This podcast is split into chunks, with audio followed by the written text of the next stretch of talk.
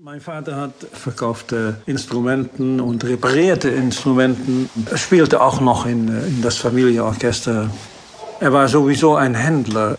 Geige, Gitarre, Cello und so weiter. Wie hat mein Vater seinen Kunde gefunden? Ich weiß nicht. Wenn man einen Laden hat, ja, das ist normal. He? Dann kommen Leute vorbei. Mit Herumreisen, das ist so, dass man verschiedene Städte hat, wo man regelmäßig wieder zurückkommt, wo Leute äh, sie kennen. Das sind auch Städte, die waren so anti-Zigeuner, wo wir niemals kamen. Aber Städten wie Den Haag, Zutphen, Arnheim, Koevoorden, die waren für Sinti und Roma sehr gut.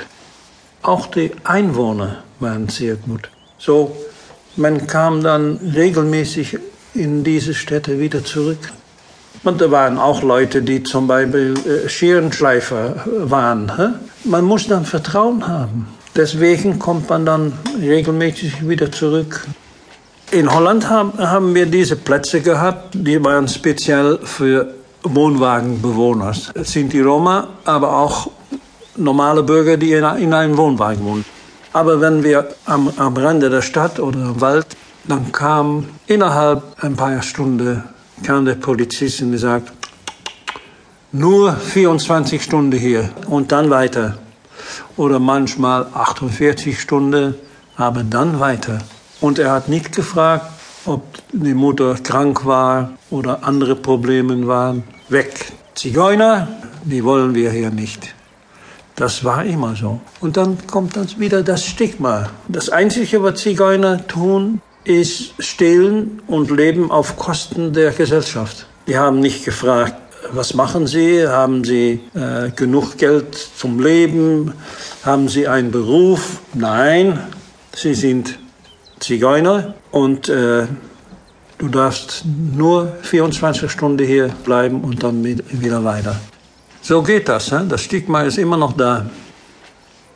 Mein Vater, ich habe immer gedacht, er war sehr groß, aber das ist normal. Als Kind guckt man so nach oben.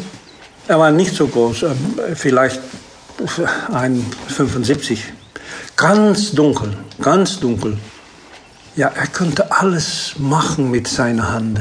Ich muss immer noch daran denken, wenn man zum Beispiel ein Geige reparierte, wie er das, das macht. Und dann verwendete er immer ein, ein klein Stückchen Glas. Und dann mit sehr viel Geduld hat er mit das Glas die Topfdecke von der Geige so ein bisschen dünner gemacht. So lange, dass die Klang von der Geige genau wird, wie er wollte. He? Mit Glas, können Sie das vorstellen? Normalerweise hat man etwas von Stahl, das hat er auch, aber er verwendete immer das, das Stückchen Glas. Ja, das war meine Familie, das war meine erste Erinnerung auch. Ja, und ich erinnere mich immer noch, wenn wir unterwegs waren, zum Beispiel mit Pferd und Wohnwagen, dass mein Vater zu mir gesagt hat, hier halt diese Zügel vom Pferd, darf ich dann halten. Und das, das war sehr schön, selbstverständlich. Und dann ist mein Vater gegangen und der hat dann Igel gesucht im Herbst.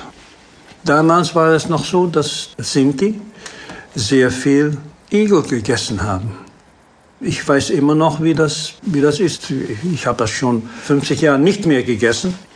Mein Vater, die kam dann zurück und hat dann vier, fünf, sechs Igel und abends werden die dann ein offen Feuer gemacht. Das ist auch so schön. Wenn man so mit Familie herumreist, dann ist man immer abends zusammen. Man isst zusammen, man trinkt zusammen, man macht Musik zusammen. Ein, ein super Gefühl. Das Gefühl habe ich immer noch. Früher, wenn wir dann irgendwo kamen, haben wir so in einem Kreis gestanden und am Rande vom Wald, irgendwo am Rande von der Stadt. Und dann Feuer gemacht, wird gekocht und dann wird da immer erzählt von früher. Da, da wird erzählt von unseren Gesetzen und äh, von, von den alten Leuten, was die gemacht haben. Äh, jemand, die schon 50 oder 100 Jahre verstorben ist.